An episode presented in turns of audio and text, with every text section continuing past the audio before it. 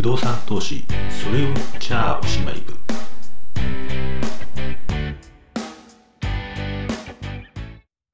こんにちはそれを支部長でございます。2022年2月の27日の録音ですけれどもね。まあね時はねウクライナへのロシア侵攻っていうねことでね。まあまあね平和ボケ日本人もねあのアフガンだシリアだっていうのはねほとんどねこう あんまりこう意識しなかったのがあらっつってなんか全部身近なとこで始まっちゃってるみたいな感じでね これほっぽっといたら次はねあれだぞと台湾だぞとかね 尖閣だぞなんていう人もね出てきてね。まあねあの別に可能性はなきにしはあらずですけどね。でも本当これいい機会なんじゃないですかね。ちゃんと考えてみたらいいんじゃないのっていうね。あのあのねこの前のねアフガンのねアメリカの撤退の姿見りゃねアメリカがね我が国を守ってくれるなんてねそんな幻みたいなことをね。すごいですよね。70年もね以上もねそんなね幻を信じてるってあの国民ってのはねおめでたいなって感じですよね。かつね原発をね海沿いに並べてるっていうね。日本海の海沿いに「はいはいどうぞ」ってね見せびらかすように並べてるっていうね。素晴らしい国防意識だななんて思いますけどね。ででね世の中こういうことが起こるとねどうしてもね楽しい枕の話が楽しくない枕の話になっちゃうっていう、まあ、ことなんですけどね。うん、うん。ということで、まあまあ、あのー、2022年はね、年明けからね、あの、まあまあ、そのね、いろんなことが起こるんだろうなっていう予想はありましたよね。えー、まあね、アメリカもね、中間選挙なんかもありますしね、なんかね、今回もね、それ、それ絡んでねえかみたいなね、うがった見方もね、ちょっとあるんですけどね。まあ一方でね、あの、沖縄返還50周年ってね、うん、まあ我が国としてはまあまあまあ、その夏の参院選とかもありますけど、うん、我が国としてはこれやっぱりこうねこういろんなことが起きて本当にちょっとみんなねちゃんとこう冷静にいろんなことを考え直しませんっていう ネトウヨとかね ウヨブタとかねそんな人たちのね言説だとかあのね地上のね地上波のテレビのねあっぱらぱらね あのワイドショーみたいなの見てなくてもうちょっとまともに話し合いませんみたいなね。こういい景気いい景気にな,、ね、なるようなね2022年になってほしいななんて思いますけど多分無理なんでしょうね。まあまあそんなね感じですよね。で前回ね 軽く話して終わるかなって思ってたね。不動産を売却した時のね税金がね意外とやっぱり、えーと、時間がかかって、えー、しまってほとんどねちゃんと説明できなかったんですけどね。えっと、前回話したのは、えっと、不動産売るときには、えっと、不動産売買契約結ぶから印紙税払うよって印紙ちゃんと貼ってねっていうね、この話と、えっと、2点目、えっと、単純に、えっと、法人も個人も、基本的な仕組みは同じなんですね。えっと、不動産の売却益に対して法人は法人税が課せられるよ個人は、えっと、所得税住民税が課せられるよってこういう話なんですよね。で法人税は、えっと、ただ気をつけなきゃいけないのは20年前に1億円で買った物件を、えっと、20年後に9000万で売っただからマイナスだから売却益出てないってそういう話じゃないよと。えっと、その20年間持ってる間に建物の減価償却分っていうのはその資産価値からあのお金が減らされていくんでだから20年前に1億円で買った物件でも建物が、えっと、ボロくなってで経年劣化してて、えっと、実際にその、えー、税務所得を計算する時の価格っていうのは1億円の不動産が8000万円になってる可能性もあるんですよと。えー、いうことでだから、えっと、その8000万に対してどれぐらい利益が出たかっていうところに対して法人税が課されますってこういう話をしたわけです。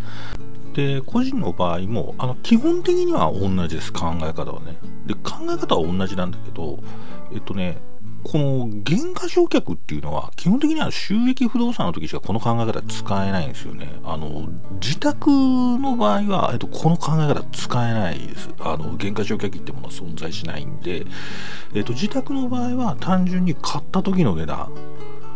から、えっと、いくら儲かったかってこういう話になります。まあそれはそうですよね。自宅の場合はね買ってからね減価償却費なんかねあの計上して自分の所得からこう税金節税なんかしてないんで、えっと、それはあれ高いまんまあの母価が高いまんまで、えっと、売却益が出にくい形で計算していいですよとこういう形になるんで、えっと、自宅を売った時には、えっと、その不動産の譲渡所得っていうんですね。その不動産譲渡したことによる所得の計算っていうのは、えっと、買った時の価格に買った時の費用を加えた金金額を、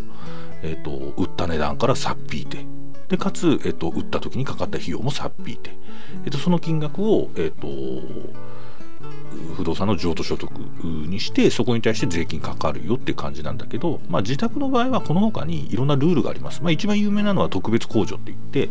えっと、そうやってね、えっと、出てきた不動産の、えっと、譲渡所得からもうもうね問答無用に3000万円引いていいですよとそこから。あのだからその分、えっと、税金払わなくていいですからみたいなそんなのがあったりね、えっと、いろいろそういうようなところはあると。で、えっと、問題はこれ自宅の時じゃなくて、えっと、あ、自宅じゃない。で、問題はね、さっきから言ってるね、法人とね、個人でね、何が違うかって話なんですよね。まあ、かかるのが、えっと、法人税と所得税、住民税だ違いあるんだけど、そのね、その所得税の計算のところに、あのね、そのね、所得の計算がさっきから言ってるんですけど、不動産譲渡所得って言葉使ってるんですよね。でね、その不動産譲渡所得に、えっとね、不動産のね、短期譲渡所得っていうのと、長期譲渡所得っていうね、こういうね、2つの概念があるんですよ。で簡単に言うと、えっと、5年以下、要するに不動産を買ってから売るまでの期間が5年以下の場合ね、これね、短期譲渡所得になりますよと。で、えっと、5年を超えると、えっと、これは長期譲渡所得ですよっていうことになるわけ。で、えっと、ここのところに対して普通あれじゃないですか所得税って、えっと、自分の収入に応じて、えっと、こう収入が上がっていくと税率も上がってきますよね。でこの不動産譲渡譲渡所得に関してはそういうふうな、えっと、累進性は持っていなくって、えっと、同率でかけますと。でただしえっとね、あなたたちね、そんなね、5年以内でね、不動産をね、手放すような、そんな投機的なことをね、してる人は、えっと、高い税金取りますよっていうことで、えっと、今の2020年2月現在ですね、短期譲渡所得っていうのは、どれぐらいの所得税が取られるかっていうと、えっと、所得税が30%、で、住民税が9%ね、でそこに特別えーと、復興特別所得税が0.63%かかるんで、えーと、39.6%、63%かかります。つまり4割近く税金で持ってかれるってことですね。売却益のね。で、これ自宅の場合もですね。えー、で、えっと、5年以上、5年超える人たちは、えっと、それが、えっと、所得税15%の、